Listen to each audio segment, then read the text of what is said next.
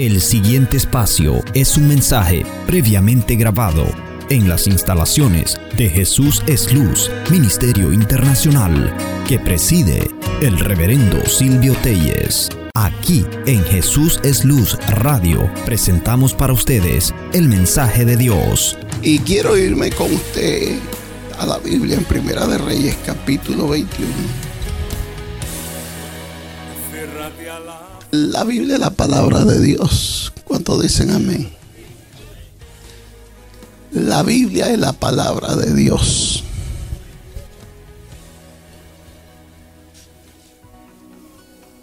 ¿Me escuchó? La Biblia es palabra de Dios inspirada por Dios y es útil para enseñar, redarguir, corregir en la justicia de Dios. Usamos la Biblia para corregir, para enseñar, para instruir, para capacitar al hombre. Y una de las cosas que yo quiero enfocarle hoy en este mensaje es cuánto tiempo cuánto tiempo sus padres duraron para darle una formación. ¿Cuánto tiempo su papá, su mamá se dedicó? O tal vez que lo crió. Su abuela, un tío, o lo adoptaron. ¿Cuántos de ustedes agradecen eso, sea poco o sea mucho? Una de las cosas que debemos de, nosotros entender es lo siguiente, que todo, todo lo que hemos aprendido es porque alguien se ha dedicado a enseñarnos lo que sabemos, sea poco o sea mucho. Y debiéramos de estar agradecidos por todas esas enseñanzas que se nos han dado. Entonces aquí vamos a hablar de los principios que nos van a ayudar a vivir una vida de victoria y una vida con Dios. Aquí está el acontecimiento de un hombre lo puede ver como una historia, pero trae una enseñanza espiritual de un hombre que tenía esos principios esos valores de sus padres. Que tenía una herencia que la recibió de sus padres. Y que esa herencia tenía un gran aprecio. Yo voy muy despacio hoy porque yo quiero que capte bien esto. La mejor herencia que usted le puede dejar a un hijo no es dinero. La gente piensa que ocuparse mucho de trabajar para dejar riquezas a sus hijos eso es lo mejor. No, lo más favorable, oiga bien, lo más favorable para un hijo es que usted le enseñe a enfrentar la vida, lo capacite a enfrentar y para eso usted debe dedicarse y darle una formación a ese hijo, educándolo. ¿Me está escuchando? Si usted no hace eso, aunque le deje dinero, el dinero es como la sal y el azúcar en la mesa. Que el bote está lleno, pero se va vaciando. Pero cuando usted llena a ese corazón, a esa vida de principios, de enseñanzas, esa persona usted le está dando todas las facultades para enfrentar la vida y para que viva una vida deleitosa una vida de victoria. Por, por eso es que cuando una persona no se educa, no tiene principios morales, tiene problemas en la vida, está en la cárcel a veces. A veces en el cementerio, no logra, no logra el objetivo de su vida. No hay una llenura en su vida de los principios de la vida. No tiene por qué vivir. Jesús dijo que vino para que tengamos vida y para que la tengamos en abundancia. Bueno, yo le voy a contar un poquito la historia de este hombre que se enfrentó con el rey acá. Lea conmigo, por favor, Primera de Reyes, capítulo 21, verso 1. Pasadas estas cosas, aconteció que Nabot de Jerel tenía ahí una viña junto al palacio de Acab, rey de Samaria, verso 2. Y Acab habló a Nabot diciendo, dame tu viña para un huerto de legumbres, porque esta está cercana a mi casa y yo te daré por ella otra viña mejor que esta. O si mejor te pareciere, te pagaré su valor en dinero. Verso 3. Y Nabor respondió acá, guárdeme Jehová de que yo te dé a ti Diga la heredad. Más fuerte, la heredad de mis padres. Y este es mi tema de hoy. Siento esa gran necesidad y ese peso hoy de traerle este mensaje a muchas personas que fracasan en la vida y fracasan en la vida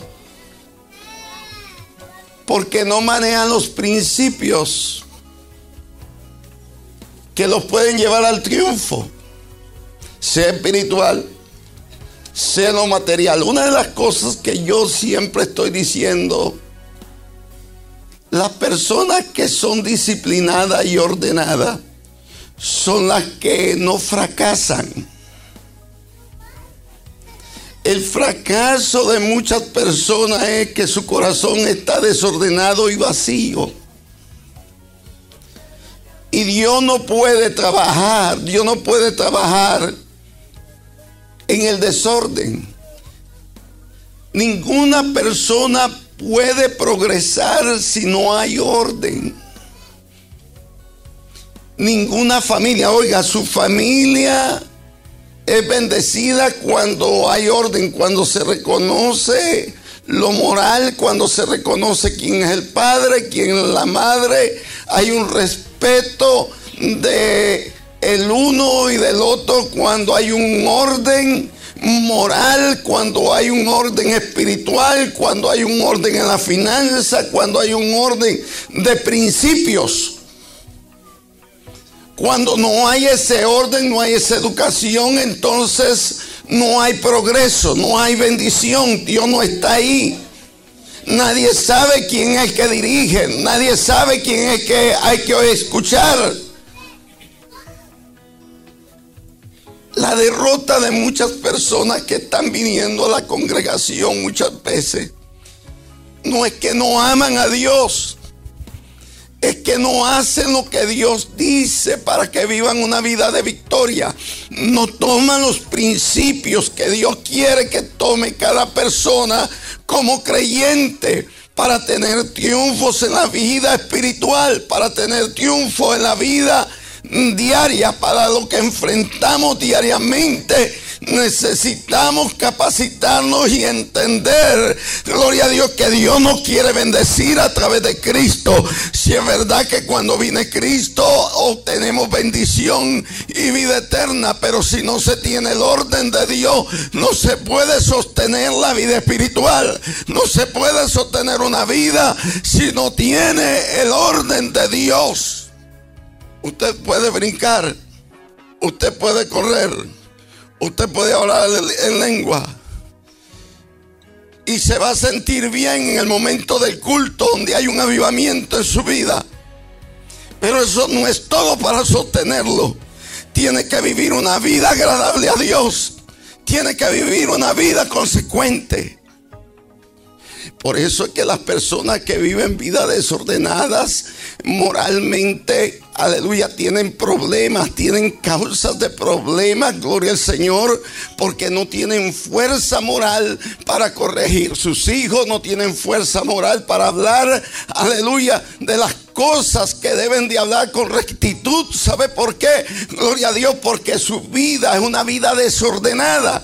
Una vida, gloria al Señor, que necesita, gloria a Dios, pararse en el camino. Como dice Jeremías, paraos en los caminos y preguntad por el buen camino, mas no quisieron andar por el buen camino. Por eso es que Jesucristo dice, yo soy el camino, la verdad y la vida, y nadie va al Padre si no es por mí. Mire el principio de este hombre. No me interesa tu dinero, rey no me interesa el negocio que tú quieres tener conmigo. El diablo viene a negociar, el mundo viene a negociar la vida eterna, pero tú no le permitas que negocie contigo. Gloria a Dios, no está en negocio. Aleluya, los principios de Dios y los principios de tus padres. Un hombre con principios, un hombre que no cambiaba la herencia ni por otra mejor, le ofreció el rey, me gusta lo que dejaron de herencia a tus padres. Yo quiero que tú la cambies por una mejor. Vamos a negociar. El hombre como conocía la ley y conocía los principios Gloria a Dios que la herencia no se cambia. Gloria al Señor, la herencia. Oiga bien su herencia celestial, su herencia del reino, su herencia de los principios. Yo no puedo cambiar los principios de Dios por los principios del mundo. Gloria a Dios porque los principios de Dios no son los mismos del mundo.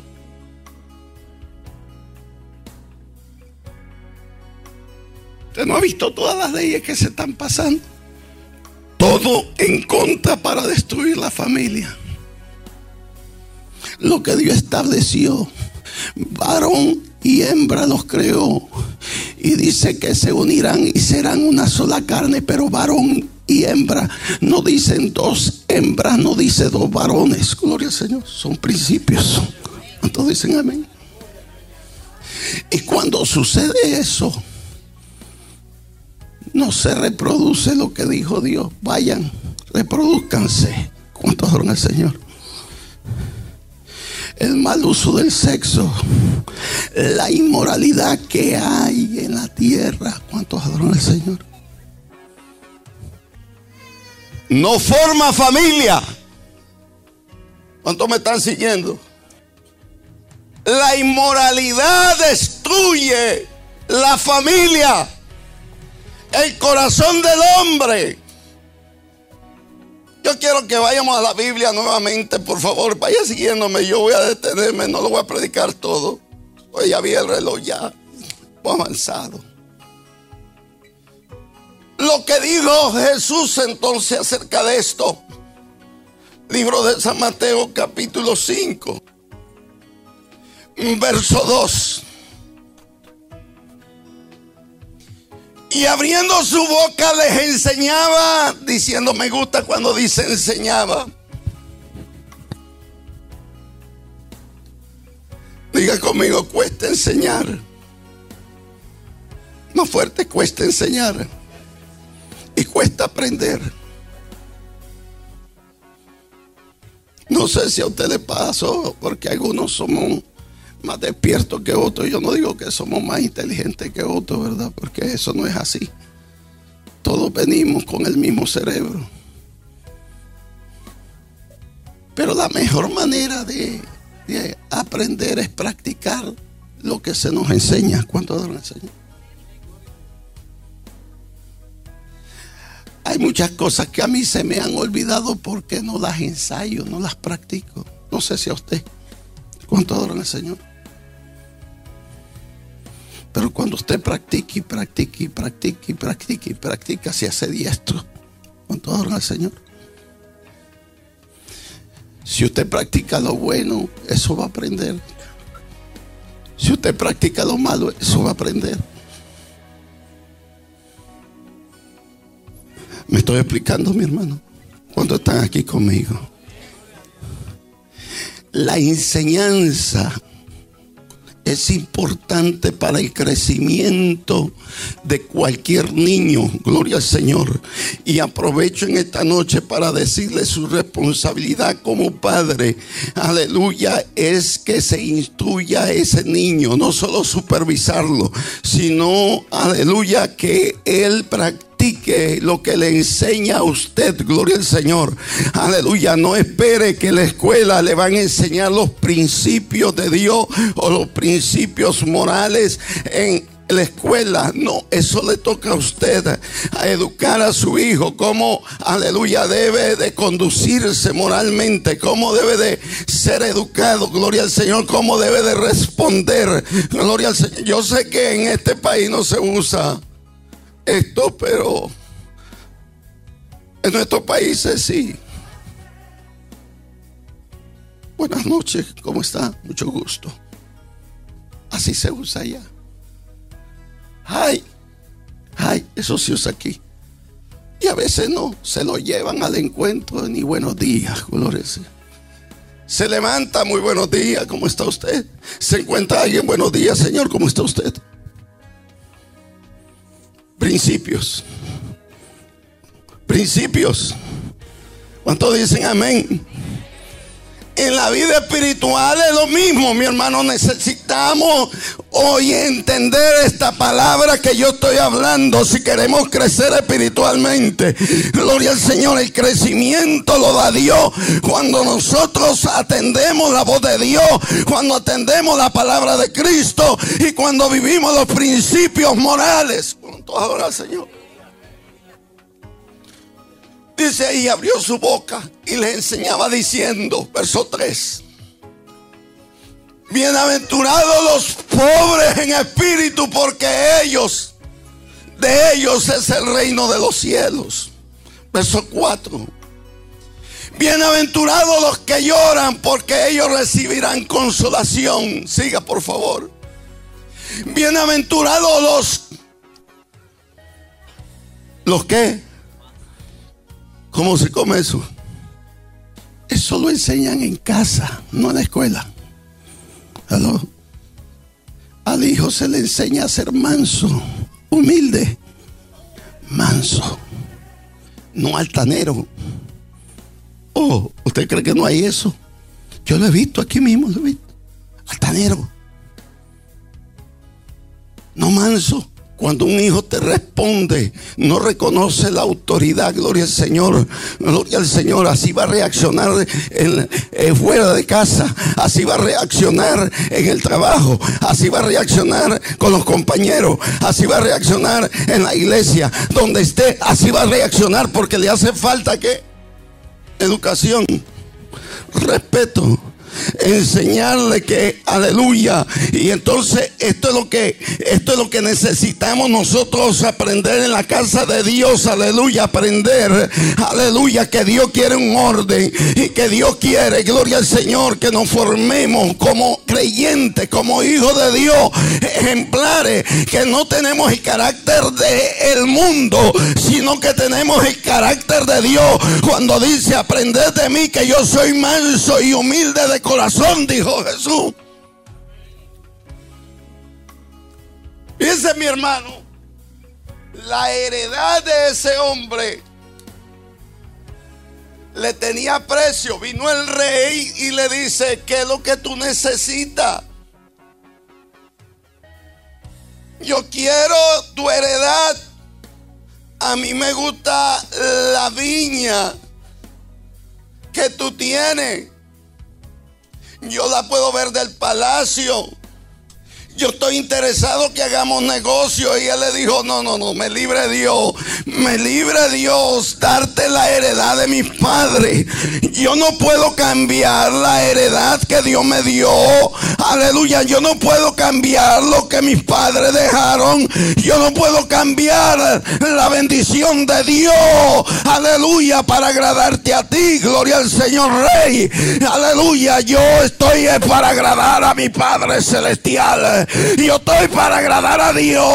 Aleluya. Y yo tengo que conservar, aleluya, mi heredad. Veamos lo que dice. Vamos más adelante. Bienaventurados los misericordiosos porque ellos alcanzarán misericordia. Una persona que tiene misericordia es una persona que lleva las cargas de otros, gloria al Señor. Una persona que tiene misericordia soporta. Una persona que tiene misericordia ama. Gloria a Dios por amor de esa persona, gloria al Señor. Aleluya, la perdona, gloria al Señor. Tiene misericordia, lleva las cargas de otros. Sigamos por favor rapidito porque no quiero dormir la gente. Bienaventurados los de limpio corazón porque ellos verán a Dios. Un corazón limpio no anda pensando mal de otro, deseándole mal a otro. Hay gente que habla de santidad está lejos de lo que es la santidad de Jesús. Dios dijo, sé santo porque yo soy santo. Pero mire, con el corazón dañado, con el corazón, aleluya, que usted tiene, gloria al Señor, o que yo tengo dañado, gloria a Dios. Por eso es que tenemos que venir a Cristo y santificarnos en su sangre. Porque cuando hay maldad en nuestro corazón, perdemos la santidad, gloria al Señor. Eh, escúcheme bien esto en esta noche, gloria al Señor, porque la santidad, aleluya, tiene que ser la justicia, aleluya, que usted practica con los demás. Gloria al Señor. ¿Cuántos adoran al Señor? La santidad no se trata solamente de lo exterior de la persona, sino que de un corazón limpio, de un corazón puro, aleluya, de un corazón sin ira y sin contienda. Oiga lo que dice la Biblia. Que levantemos manos que limpia sin iras y sin contiendas. Bienaventurados los de limpio corazón porque ellos verán a Dios. Verso 9. Bienaventurados los que no echan a pelear Cuando usted tiene los principios de Dios, usted es un pacificador. O sea que al que está peleando, usted tiene una palabra para que se pongan en paz. Gloria al Señor. Usted lleva palabras buenas. Usted lleva palabras de reconciliación. Usted lleva palabra, aleluya, que ayude a esa familia. ¿Cuántos Rapidito, rapidito. Bienaventurados los que padecen persecución por causa de la justicia, porque de ellos es el reino de los cielos. ¿Qué sucede? Cuando una persona vive justamente, el mundo lo persigue. El mundo lo señala como ridículo. ¿Cuánto adora el Señor? Eso es lo que está diciendo. Bienaventurado soy cuando por mi causa, por la causa de Cristo, por vivir una vida con Dios, por vivir una vida agradable. Siga, por favor. Estoy diciendo los principios de Dios. Por eso te traje ahí. Para que entendamos lo que, lo que este hombre estaba peleando. Su heredad. Su heredad eran los principios que Dios le había dado las enseñanzas que Dios le había dado. Y esto es la enseñanza de la iglesia. Jesús se sienta y empieza a decirle a sus discípulos, mira, esta es la palabra que yo quiero que ustedes vivan. Esta es la palabra que ustedes eh, van a recibir de herencia. Esta es la palabra que los va a llevar a cambios a su vida, a su casa. Esta es la palabra que va, aleluya, a hacer que ustedes vivan una vida victoriosa, donde mi presencia va a estar ahí, donde mi gloria se va a mover, donde los va a hacer triunfar, gloria gloria al Señor, donde usted y yo, gloria al Señor, vamos a ser diferentes, con un carácter diferente. Aleluya, ¿por qué? Porque, aleluya, no es solamente yo acepté a Cristo, no, Cristo cambia el corazón, Cristo transforma el corazón, Cristo Jesús te abre la puerta al cielo, Cristo Jesús, gloria al Señor, aleluya, venido, aleluya, para abrirte el corazón y ponerte sentimientos de Dios. Bienaventurado soy cuando por mi causa os vituperen y, os persigan y digan toda clase de mal contra vosotros mintiendo. Pon el otro versículo. Gozado y alegrado porque vuestro galardón es grande en los cielos, porque así persiguieron a los profetas que fueron antes de vosotros. Siga por favor. Vosotros sois la sal de la tierra, pero si la sal se desvaneciere, ¿con qué será salada? No sirve para nada, sino para ser echada afuera y hollada por los hombres. Siga. Vosotros sois la luz del mundo y una ciudad asentada sobre un monte no se puede esconder. Siga. Ni se enciende una luz y se pone debajo del almud, sino sobre el candelero y alumbre a todos los que están en casa. Siga. Así alumbre vuestra luz delante de los hombres para que vuestras buenas obras y glorifiquen a vuestro Padre que está en los cielos. Siga, por favor. Oiga, este es Jesús hablando. Yo quiero aclarar esto a mucha gente. Jesús, lo que Él censura, Oiga lo que él censura. Son leyes de hombre. Cuando los discípulos estaban cortando las espigas, cortando las espigas, vinieron los religiosos y le dijeron, no le decís nada a tus discípulos que comen sin lavarse las manos. Y da la explicación Jesús dice, mira, Mira lo que sucede, lo que ellos comen, se van al estómago y después es desechado a la letrina. ¿Sabe lo que le hace daño a los hombres? Los malos pensamientos, los adulterios, las fornicaciones, empieza a decir. Ustedes habéis convertido las costumbres, que eso era lo que hacían los fariseos, las costumbres las ponían como mandamiento de hombre, pero dejaban la justicia. ¿Cuántos adoran al Señor? Me estoy explicando. Los principios morales, los principios de Dios los dejaban, gloria al Señor. Y lo que hace daño a la sociedad, gloria al Señor, es lo que Jesús mencionó, gloria al Señor. Los malos deseos, los adulterios, las fornicaciones, eso es lo que le hace daño a la sociedad. Aleluya, por eso es que viene Jesús aquí también. Aleluya, dice, no pensé que he venido para abrogar la ley o los profetas, no he venido para abrogarla, sino para cumplirla. ¿Sabe por qué dice esto? Porque Cristo vino a cumplir la ley por ti, por mí, gloria al Señor. Aleluya, lo que se requería de Dios, la ley de Dios está cumpliendo la Cristo. Esa carga ya la llevó Cristo. Aleluya, en la cruz del Calvario. ¿Cuántos adoran al Señor? Aleluya, Cristo Jesús escucha.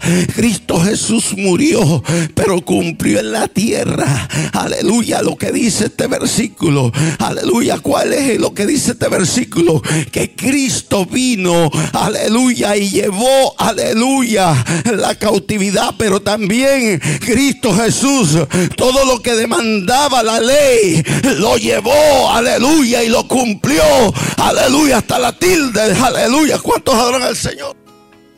Por eso usted y yo le fallamos a Dios. Pero Cristo está en el cielo diciendo, yo lo hice por Él. No tomes en cuenta su pecado porque yo pagué el precio. Verso 18. Porque de cierto digo, hasta que pase el cielo y la tierra, ni una jota ni una tilde pasará de la ley, hasta que todo se haya cumplido. De manera que cualquiera que quebrante, que quebrante uno de estos mandamientos muy pequeños, y así enseña a los hombres, muy pequeño será llamado en el reino de los cielos. Mas cualquiera que lo haga y lo enseñe, este será llamado grande en el reino de los cielos. Por favor, siga. Porque os digo que si vuestra justicia no fuere mayor que la de los escribas y de los fariseos, no entrará en el reino de los cielos. Y aquí viene lo, lo difícil. Yo le estoy enseñando la Biblia. ¿Cuántos dicen amén? Es la Biblia. Eso es para usted y para mí. ¿Sabe lo que está haciendo Jesús? diciendo, mira, yo ya cargué todo, pero ustedes tienen que aprender a vivir una vida diferente, una vida de justicia. Por eso es que el que es cristiano deja de hacer trampa, mi hermano. Saqueo cuando se convirtió le dijo, Señor, hasta cuatro veces lo que me he robado lo devuelvo. Eso se llama retribución. Y a veces usted ofende a un hermano ni perdón quiere darle. ¿Cuántos adoran al Señor? Y usted dice, yo soy mejor que el que venga. ¿Dónde está Dios en tu corazón? ¿Dónde está el orden?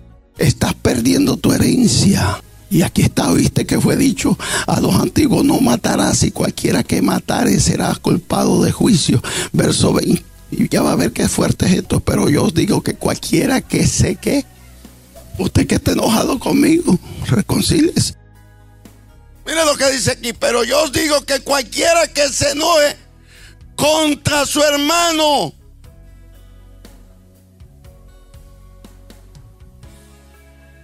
será culpable de juicio. Y cualquiera que diga necio a su hermano será culpado ante el concilio. Y cualquiera que le diga lo podemos convertir en bruto. Para que lo entiendan algunos. Que yo he escuchado eso en inglés estúpido. Esa palabra yo le he oído hasta creyente. Tú si eres bruto.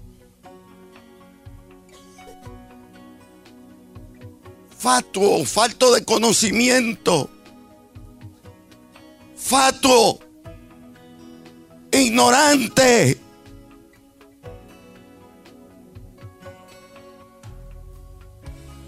Y cualquiera que diga fato quedará expuesto al infierno de fuego.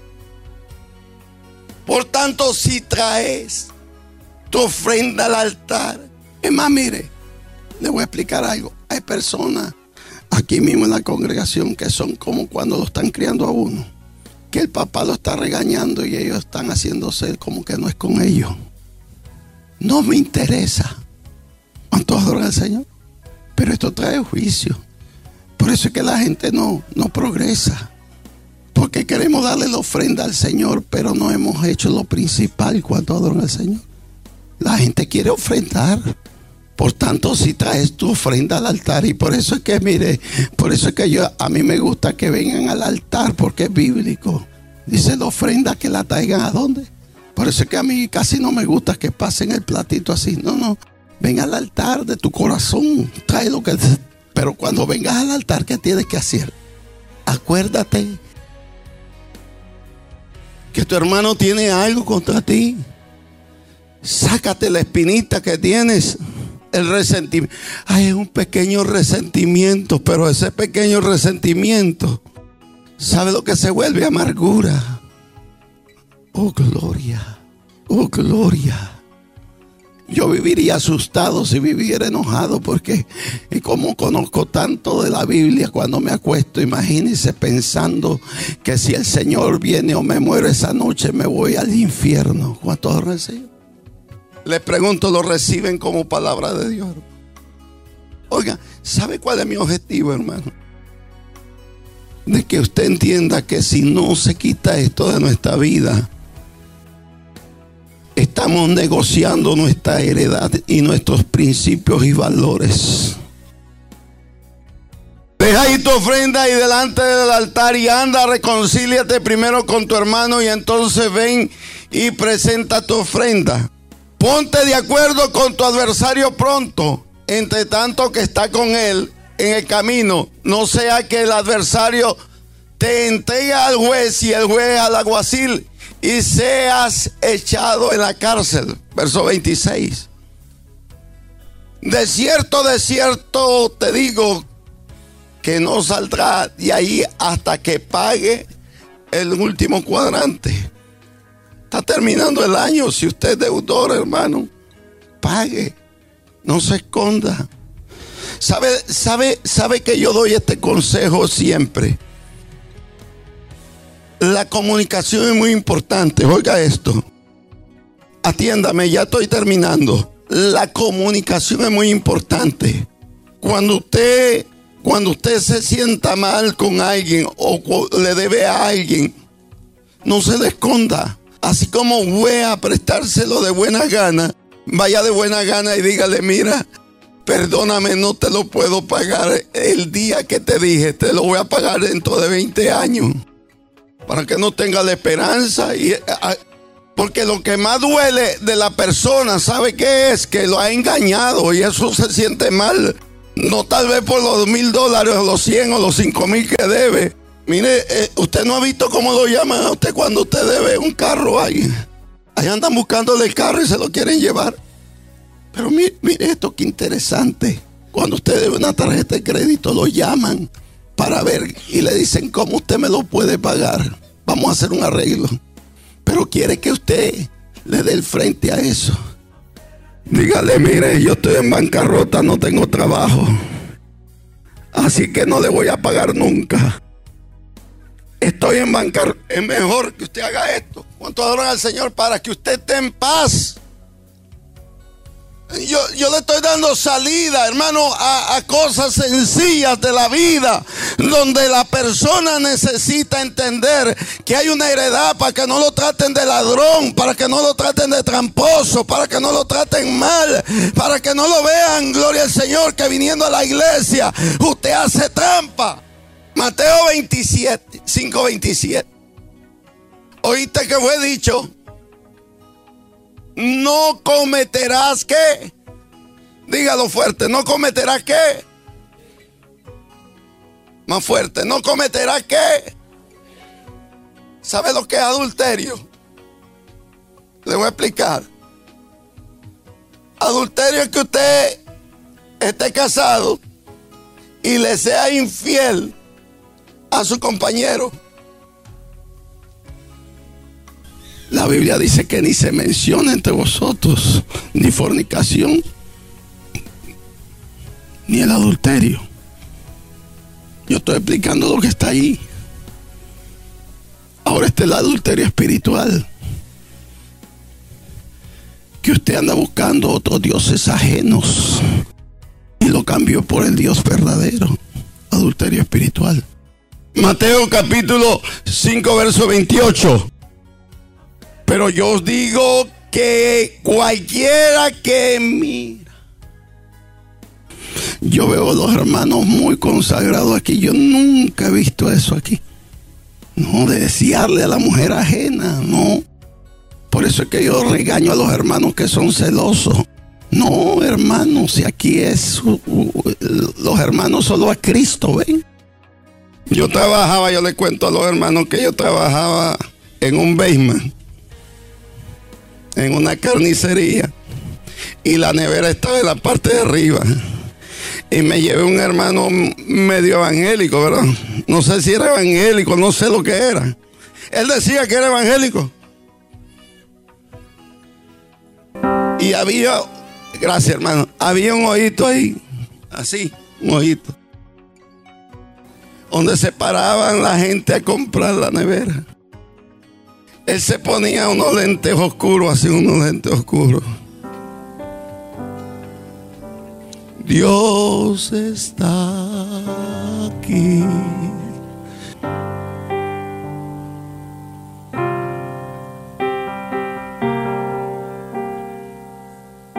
Sus principios lo votó. Su testimonio lo votó. No podía predicar, no podía hablar de, de cosas de Dios porque le decían, tú eres un perverso. Tú no tienes temor de Dios. ¿Dónde están los principios?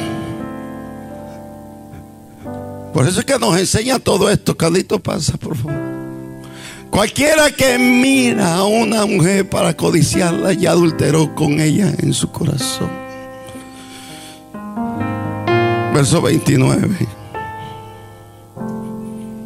Por tanto, si tu ojo derecho deja ocasión de caer, sácalo y échalo de ti.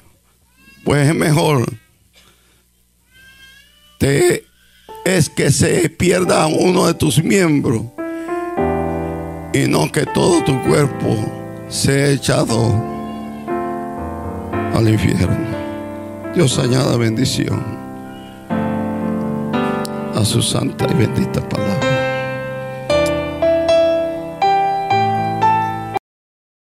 El programa que usted escuchó fue la participación del reverendo Silvio Telles, quien preside el Ministerio Internacional Jesús es Luz 516-385-4235. Hasta la próxima, cuando presentemos el mensaje de la palabra de Dios para usted y todos los suyos.